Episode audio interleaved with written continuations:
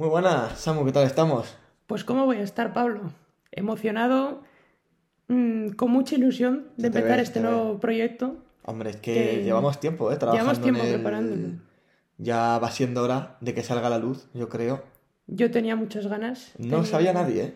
Nadie. Ni nuestras familias, Ni ni, nuestras familias. nuestros amigos, Nadie. nadie. Nadie sabía nada. Había gente que, oye, sabía que iba a haber algo a la luz y por fin sale hoy. Eso es. Ya va siendo hora y, oye, que nosotros tan contentos de que nos estén escuchando, ¿no? Claro que sí. Esperemos que cuando acaban, o sea, bueno, que lleguen al final al menos. Con que lleguen al final, Estaremos satisfechos. no pedimos más. No pedimos más. Bueno, em, ¿empezamos o qué? Habrá de comenzar, ¿no? Digo yo. Pues adelante. Pues nada, vamos allá.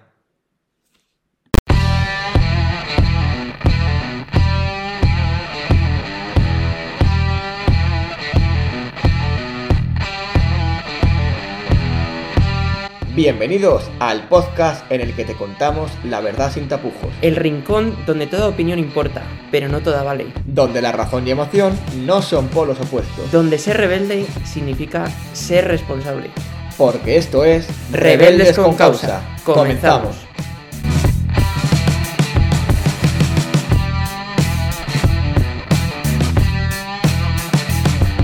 Bueno, Pablo, yo creo que nuestros oyentes lo primero que se estarán preguntando es ¿para qué hemos hecho este podcast? ¿Qué Correcto. hacer? Yo tengo que pedir lo primero que, bueno, somos inexpertos, estoy ya sintiendo la cabeza como si me estuviesen viendo la tele. No, esto, es- esto es oír y oír, no hay más.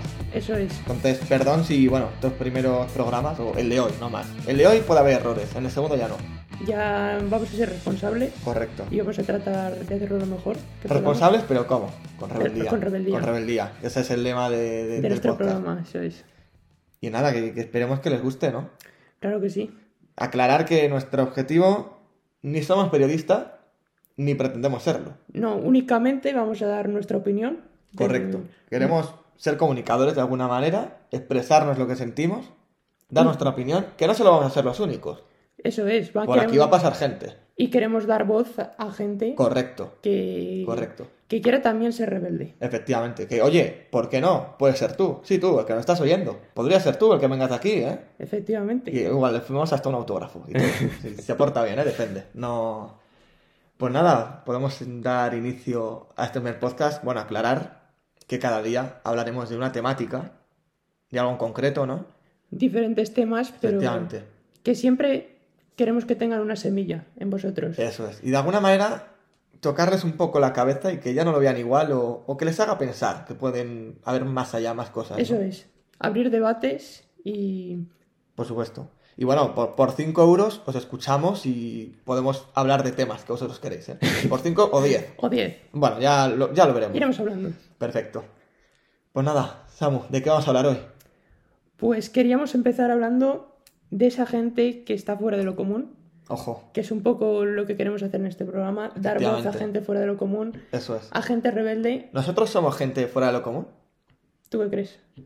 Pues, pues hombre, estamos aquí grabándonos. Claro, ¿quién- Digo yo quién que graba sí, un ¿no? O sea, efectivamente, un sábado a las 8 de la tarde. ¿Qué hacemos aquí?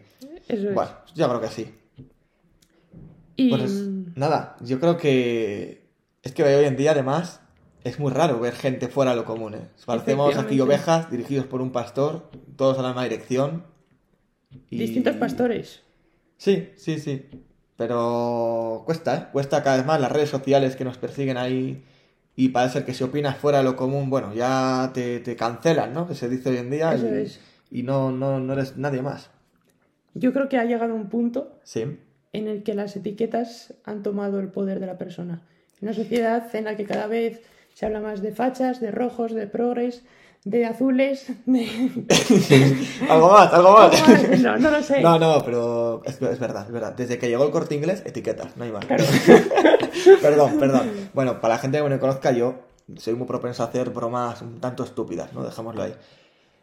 etiquetas. Hablábamos de las etiquetas. Estoy de acuerdo, que parece ser que hoy en día, además, ya no es que te pongan etiquetas, sino que si tienes una, ya la puedes tener más. Claro, es un Es poco... decir, o sea, yo qué sé, yo qué sé, tampoco quiero entrar en detalles, pero si eres taurino, ya parece que tienes que seguir una serie de características es. que no sales de ahí. Si eres de derechas, tal, si eres, así como cualquier tema, ¿eh? Tampoco quiero ir aquí, pero ¿por qué y por qué no? Es lo, yo creo que eso es lo que llaman el reduccionismo. O sea, que una persona, Mm. ya por el hecho de tener una etiqueta, Sí, se hace únicamente mm, parte de esa etiqueta. efectivamente.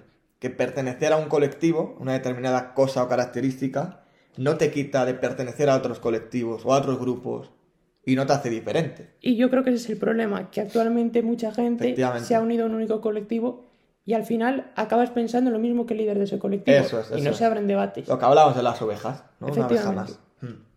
Cada vez cuesta más ver una oveja negra, ¿eh? Mucho. Mucho, pero bueno. Luego también los medios de comunicación. Esos cada vez han ido consiguiendo mayor importancia.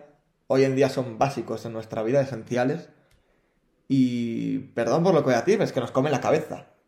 Yo creo que también, pero O sea- también es culpa nuestra. Quiero abrir este debate. Hombre, sí, sí, sí. Si nosotros no tenemos la capacidad de darnos cuenta Sí. de qué es lo que nos quieren proporcionar esos medios o no queremos acudir a distintas fuentes, No, no, cierto es, pero ha llegado un punto donde ya parece que no tiene remedio, que tienen el poder.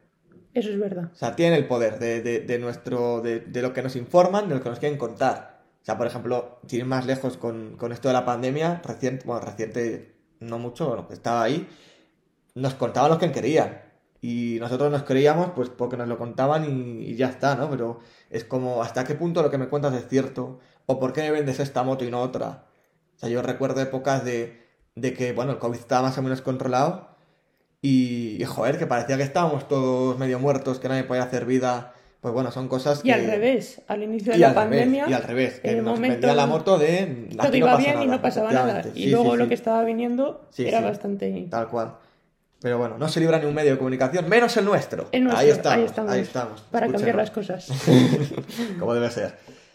Y, y nada, hablabas tú de, de- de la gente que lidera, o de esa gente que es como la gente en la que son nuestros referentes, digamos, que cada vez hay menos, cada vez cuestan más.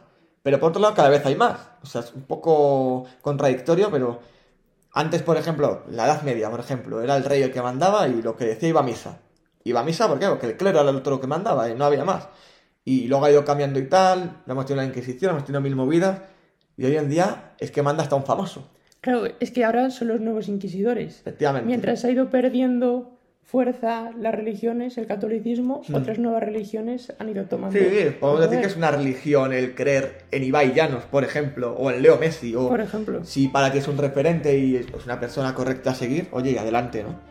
Claro, yo creo que lo bueno no es no tener líderes, sino tomar lo bueno de todos los líderes que existen. Estoy de acuerdo. estoy de No existe una persona perfecta, pero cada persona tiene su valor. Y Estoy de es lo que acuerdo. tenemos Y que... poco se habla de esa gente que dice, pero ¿cómo puedes ver a no sé quién? ¿O cómo te puede gustar tal cantante o, o no sé quién? Es como, bueno, yo tengo mi opinión, tengo mis valores, tomo ciertas cosas que me gusta de él y, y ya está. Todo el mundo tiene algo que aportar.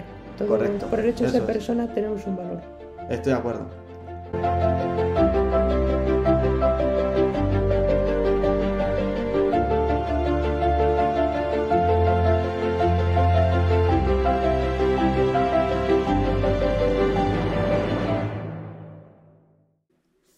Yo creo que hay una solución que es básica para esto. A mí hay una frase que me gusta mucho de Arturo Pérez Reverte que dice, yo no tengo ideología, tengo biblioteca.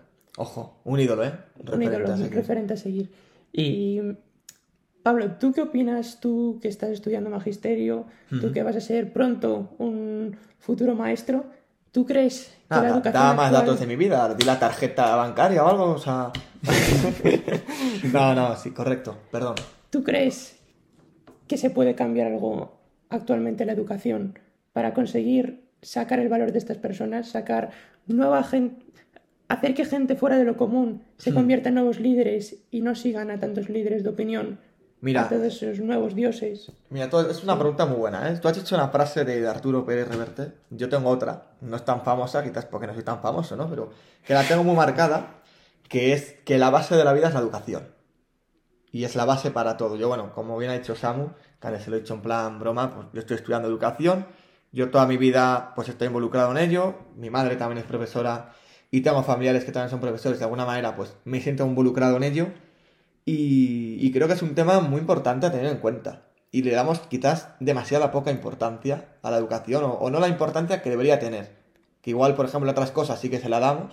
Tú ves un médico y, uff, un médico. Bueno, Que por no cierto, te metas con los médicos. Bueno, no, parece que lo hemos hecho adrede para explicar lo que estamos estudiando Eso cada es. uno, pero bueno, aquí el doctor Pascual, podemos decir, futuro... Futuro doctor, todavía quedan Correcto. Te quedan dos años. Dos años. Dos añitos. Ya, bueno, no te queda nada. Poco, pero bueno. Pero bueno, será un gran, un gran doctor. Estoy seguro. Estoy seguro de ello. Pero, hablando en serio, por ejemplo, vemos un médico, todos lo tenemos respeto, lo admiramos. En No la tanto. pandemia... Actualmente No, no, bueno, tanto como sí que lo iba a decir, que cierto es que hoy en día se está perdiendo el respeto por muchas cosas, por mucha Que gente. es pero- otra de las cosas que pero, por este ejemplo, programa- en la pandemia le damos mucho valor a los médicos, que por supuesto la tienen, no se la quiero quitar. Pero, por ejemplo, como que a los profesores siempre se les, les hemos tenido por un escalón por debajo. Todas las profesiones, o bueno, la gran mayoría de ellas, se, se enseñan a partir de la educación, obviamente. Se parten de la educación. Todos hemos pasado por la educación, por la primaria, al menos. Hemos recibido unos conocimientos básicos mediante profesores. Entonces es muy importante. Bueno, me estoy desviando muchísimo del tema, perdón. A lo que ibas, a la pregunta. ¿Se puede hacer algo para crear gente fuera de lo común? Para mí existe una palabra para eso, que es creatividad. Me parece Ujú. básico. Y sí que de decir que, eh, aunque el sistema educativo español está bastante anticuado, aquí dando palos desde el día uno, eh, creo que algo bien que se está empezando a hacer hoy en día es precisamente eso, fomentar la creatividad, o más que fomentarla, no frenarla. Porque, bueno, la creatividad es, de alguna manera, lo que cada uno tenemos dentro y el don, el talento que todos llevamos dentro. Cada uno tiene algo. No todos somos buenos en lo mismo, pero no hay nadie que sea malo en todo. Eso es así. ¿Cuántos profesores han tratado de parar a talentos? Correcto. Recordemos Muchos, muchos, Mucha gente, Santiago muchos. Ramón y Cajal, Muchos. Napoleón Bonaparte, Correcto. Charles Chaplin, Mira, Winston nosotros Churchill, nos, todos nos ellos. han querido frenar el talento, pero mira, aquí estamos. Aquí estamos, aquí estamos. Nah, es broma, Bueno, no todo el mundo. tengo profesores buenos. Pero, pero al final es eso, que creo que más que fomentar la, la creatividad, la están frenando, incluso cortando. Pero estoy hablando de niños de 6 años. O sea, no me estoy yendo ya a adolescentes de 14, 15, 16. Sino que se empieza a edades muy tempranas. Y creo que es una manera de, de provocar, pues esto, generar gente fuera de lo común o, o que simplemente, bueno, pues, pues busquen de alguna manera eh, nuevos referentes, que se apoyen en diferentes ideologías y que no se basen en lo que la sociedad eh, marca y está estipulado. Claro, yo creo que lo que se tendría que tratar es de enseñar a los niños a descubrir y no tanto Correcto, porque al final todo parte de, de- de cuando eres niño. Tú, al final el adulto es lo que hayas aprendido de niño. Esto es así. Entonces, si no te lo enseñan de niño, no te lo van a enseñar siendo un adulto. nunca. Entonces, ¿tú qué opinas? ¿Tú qué opinas? Aunque como futuro médico, ¿qué opinas de esto de la educación? Pues partiendo incluso también para que veáis que Sí. la medicina puede aportar Hombre, por mucho supuesto, por a la supuesto. educación, Sí, sí. mm, yo creo que sería importante tratar de también de enseñar que la razón y la emoción no están reñidas, que también es otra de Ojo. las cosas que queremos Sí, tratar sí, en, sí. Este, en este podcast. Mm. Y mm, también en los colegios se debería también enseñar en Claro, se se está en proceso. en Educación proceso, sí. emocional, correcto. la inteligencia emocional, cómo Mm. podemos aprender a entender nuestras emociones y también entender que no todo lo que tiene que salir de nuestra cabeza, todas nuestras elecciones tienen que mar- venir marcadas por nuestra emoción, sino también por la razón. Cómo no debemos de, por ejemplo, un ejemplo claro y que yo creo que incluso todos podemos haber sido víctimas alguna vez, Ujú. cuando mm, estamos viendo, vamos a votar, tratar de votar con las vísceras, con las emociones en vez de con la razón. Y muchas veces es lo que se trata, desde esos líderes que hemos llamado antes, que es polarizar a la sociedad. Correcto. Estoy Yo creo que hubo algo muy bonito Ujú. que no lo valoramos suficiente, que fue en 1978, Ojo. cuando se creó una constitución, que fue una constitución entre todos los españoles, Hmm. entre rojos y azules, gente que pensaba de forma diferente, gente de toda España, que se unieron para conseguir eso, que todos fuéramos libres e iguales. Y entonces yo creo que en ese espíritu nos teníamos que mantener, que eso también es lo que queremos tratar en, en el podcast. Por supuesto. Sin- un- Y... Me y el- gustaría, me gustaría aportar una pequeña cosa a eso. De, creo que es algo bueno que está creando la sociedad hoy en día, que, no todo es malo en esta vida, por supuesto, que es eso de, las emociones, ¿no? Parecía que hace 30, 40 años o incluso menos, esas frases típicas de no llores que llorar de niña, o, o tú tienes que ser fuerte como un niño, como un hombre. Simplemente detalles como esos mm, cortaban de alguna manera también o frenaban sentimientos o emociones a las personas. Hoy en día no, hoy en día parece que ya estamos más acostumbrados a, si quieres llorar, llora. Es un sentimiento más, no pasa nada. O a ti te hace feliz esto, lucha por ello. Esos son sentimientos, emociones, que al final creo que son importantes y, y que en muchos momentos, pues lo que acaba de decir Samu, que es más importante que el uso de la razón. Es que la emoción mueve a la gente. Correcto. Realmente, Sí, sí, sí, sí. si lo piensas, en todo momento, siempre en los anuncios, en la prensa, todo nos tratan de mover por la emoción. Entonces, entender las Es- emociones es, clave ser. para liderar. Somos seres humanos, por Claro. naturaleza, y no nos va a cambiar. Nada. Nada, entonces eso es muy importante. Vivimos en un mundo en el que la polarización, la identidad, el colectivismo han tomado el protagonismo de nuestras vidas. Una sociedad que ha tratado de llenar el sentido de su vida en nuevas religiones que tienen como dogma el más puro reduccionismo de la persona. Una sociedad de ovejas, carente de pastores con un rumbo claro, pero llena de inquisidores que cancelan a todo aquel que se salga de sus prefectos y convicciones más arraigadas. Decía Ortega y Gasset que esas convicciones más indubitables eran las más sospechosas, pues constituían nuestros límites, nuestros confines, nuestra prisión. Y en esa prisión las etiquetas se han convertido en las mayores sentencias de muerte. Han roto los espacios de debate y consenso, palabras vacías que resaltan nuestras diferencias y nos alejan del entendimiento, fachas y progres, rojos y azules, machistas y feministas, la sociedad de las trincheras. Pero más allá de esas minorías ruidosas está esa mayoría silente, prudente y racional, en la que quizás estás tú, que nos estás escuchando, tú, sí tú, gente fuera de lo común, que cada día sin miedo se atreve a discrepar, a no seguir al resto, sino su propio camino, defendiendo que su libertad está por encima de todo, haciendo de su vida un auténtico acto de rebeldía. Decía Pablo que la educación es la base para cambiar las cosas, y qué razón tiene. Y la mejor forma de enseñar es con el ejemplo. Por eso queremos ser tu voz y daros voz.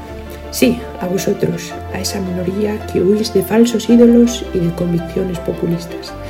Renunciemos a ese mundo de etiquetas, de insultos y busquemos el espacio de libertad, de convivencia y de entendimiento. Por eso te invitamos a que te unas a nosotros para juntos ser rebeldes con causa. Nos escuchamos.